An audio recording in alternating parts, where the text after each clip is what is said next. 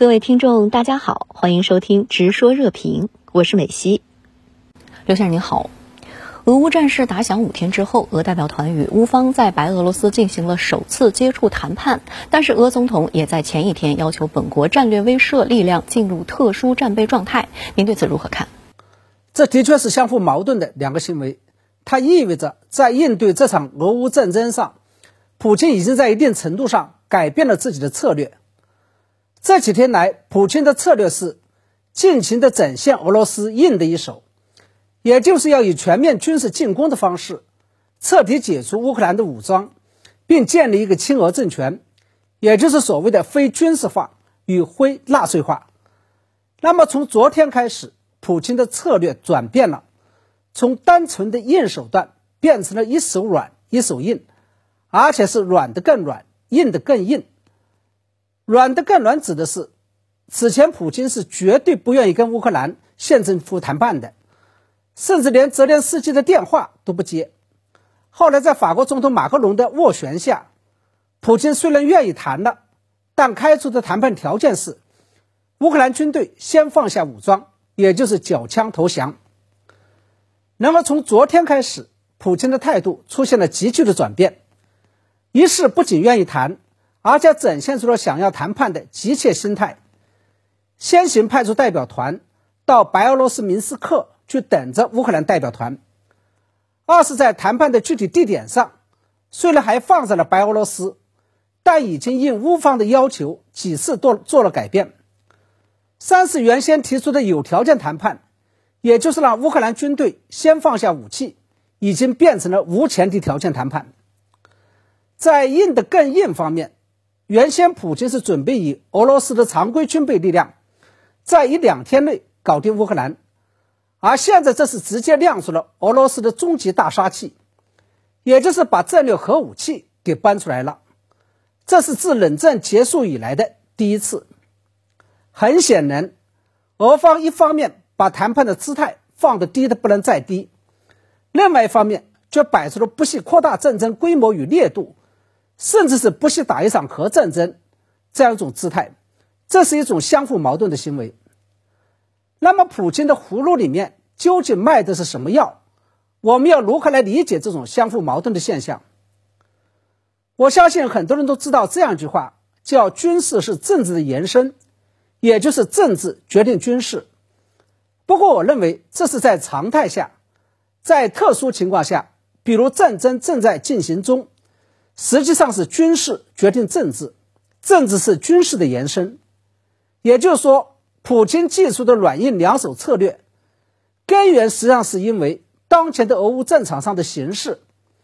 是战争态势所决定了的。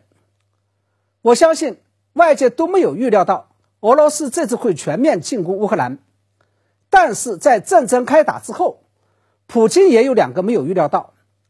一是没有预料到。乌克兰人的抵抗会如此顽强，以至于战事已经进入第五天，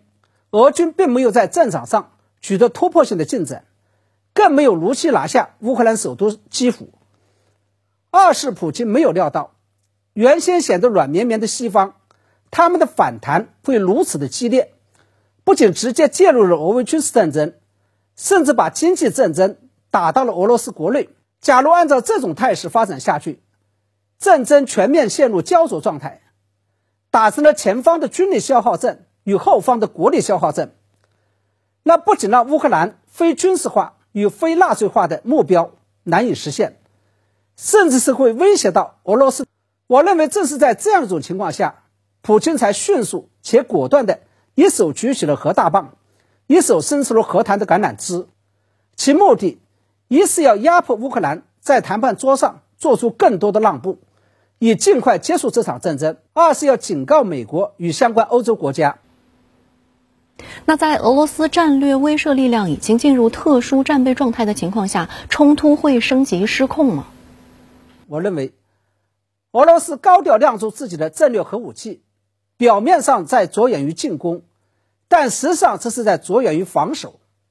也就是说，这是俄罗斯在这场战争中从战略进攻转变为战略防守。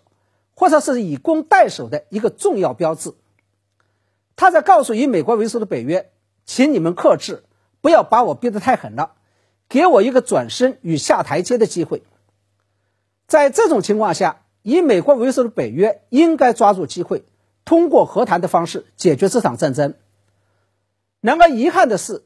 在普京亮出核战备力量之后，北约不知道是并没有读懂这里面释放的信号，还是反而误以为这是俄罗斯设立锐刃的表现。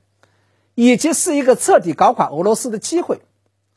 反正北约是摆出了要跟俄罗斯硬碰硬的姿态，反而是宣布要支持乌克兰更多进攻性的武器，包括战斗机在内。假如按照这样一种势头发展下去，那美欧与俄罗斯走到核大战的这一步，真的就并非是危言耸听了。在此前的评论中，我不仅就此发出过警示，而且我认为。在分析当前俄乌、俄欧、俄美局势的时候，尤其是在面对俄罗斯这样一个国家的时候，我们不能光是凭着常识与理性来做判断。要是凭着常识与理性来做判断，那这场俄乌战争压根就不会发生。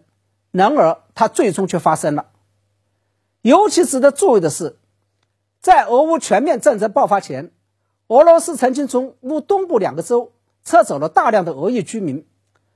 我曾经说这是一个不祥之兆。那么无独有偶，今天俄罗斯与美俄之间也宣布要相互撤侨了。普京曾经说过一句震惊世界的名言：“要是没有俄罗斯了，那还要地球干什么？”然而现在以美国为首的北约不仅要在战场上打败俄罗斯，还准备用经济战搞垮俄罗斯。那么，地球只有一个，它是我们共同的家园。反对战争，反对升级战争，尤其是反对核战争，不仅是每一个国家的任务，更是我们每一个地球公民的义不容辞的责任。对此，我们要毫不含糊，绝对不能心存侥幸，